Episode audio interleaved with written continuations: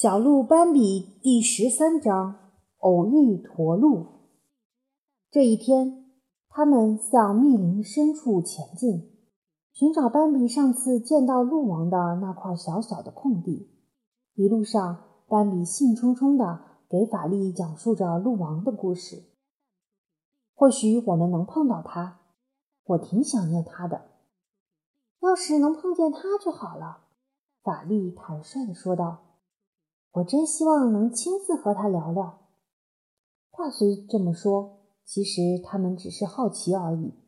他们还是非常惧怕鹿王的。天色已昏暗下来，太阳就要落山了。他们并肩走着，脚步轻盈。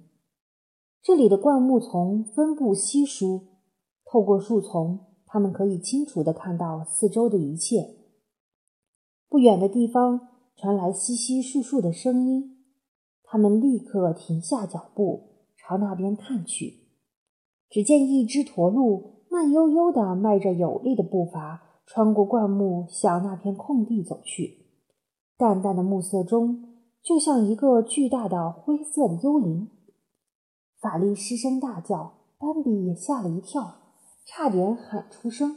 但是法力无助的叫声提醒他。必须努力保持镇定，给法力一些安慰，壮壮胆。你怎么了？他用颤有些颤抖的声音，关心的悄声问：“你怎么了？”他不会对我们怎么样的。法力仍尖叫不止。你别这么惊慌，亲爱的，丹比请求道。被他吓成这样，会让别人笑话的。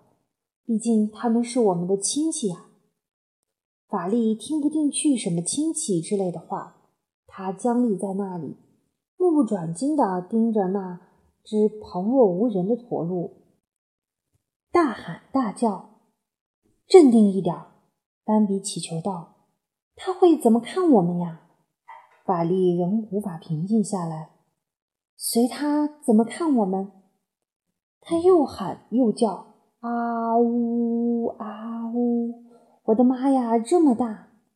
他继续歇斯底里地喊着：“啊呜！你别玩我，我控制不了自己，我必须喊啊呜啊呜啊呜！”驼鹿已经来到空地，休闲地在草地里寻觅食物。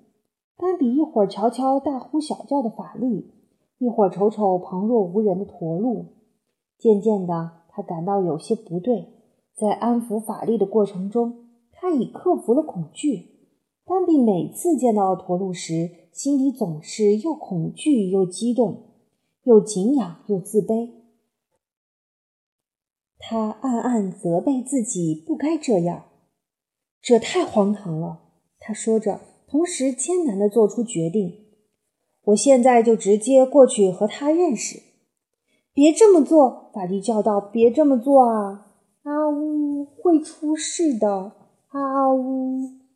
我一定要这么做。斑比回答说：“那只驼鹿竟然若无其事的还在美美的吃着，一点也没把在一旁呼天喊地的亲戚放在眼里。这在斑比看来实在是太傲慢了，他觉得受了伤害和侮辱。他说：‘我走了，你安静些。’”你会看到什么事也不会发生的，在这里等着。他真的走了过去，但是法力却没有等在这里。他一点也不想这么做，也没有勇气这么做。他转身喊着跑了。他觉得自己只能这样做。他渐渐远去，发出的啊呜啊呜的声音也渐渐远去。丹比很想跟着他跑开。但现在已不可能了，他只好打起精神，继续朝前走。透过树枝，他看见驼鹿站在那块空地上，正在低头吃草。斑比踏进那块空地，一颗心紧张的快要跳出来。驼鹿立刻抬起头看看他，然后又漫不经心地移开目光。对斑比来说，驼鹿的这个动作和刚才一样傲慢无礼。他冷漠地瞥了斑比一眼，又扭头看看前面，好像根本没有看见斑比似的。斑比不知道该做什么，他是打定主意出来和驼鹿搭话的。他想对他说：“早上好，我叫斑比，请问您贵姓？”是啊，他刚才就是这么设想的。可现在看来，事情没这么简单。该怎么办？斑比不想显得没有教养，就这样出现在这里，一句话也不说。可他更不想显得下贱，舔着脸先和别人说话。驼鹿威严地站在那里，斑比不由得为之倾倒，感到自卑。他想鼓起勇气，但办不到，心里一遍又一遍问自己。